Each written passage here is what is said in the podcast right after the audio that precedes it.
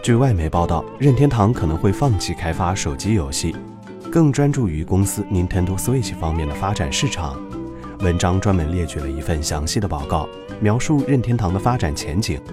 自2016年《超级马里奥跑酷》上市以来，任天堂已经从手机游戏当中赚得了超过十亿美金的收入。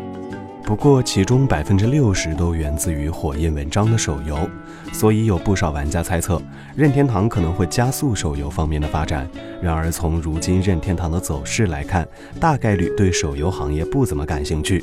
原文称，任天堂社长古川俊太郎在今年五月份表示，公司不打算继续推出更多的移动应用。任天堂进军手机游戏的初衷是 Wii U 的销量达不到预期。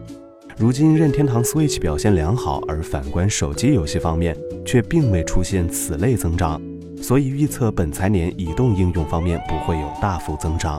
综上所述，在主机上的巨大成功减少了任天堂对移动端方面的需求。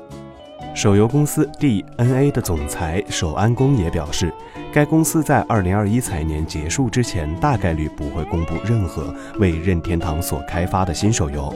他个人也对任天堂对于手机游戏的局限性感到非常失望，因为基于目前手机设计，几乎所有手机都仅限于触摸屏控制。手游和端游受众不同，手游用户追求短平快的刺激，而端游用户则更注重持续性的游戏体验。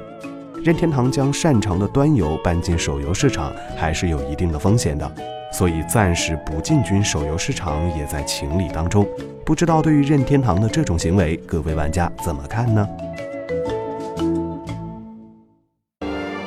请扫描以下二维码，添加关注“游戏风云”官方公众号，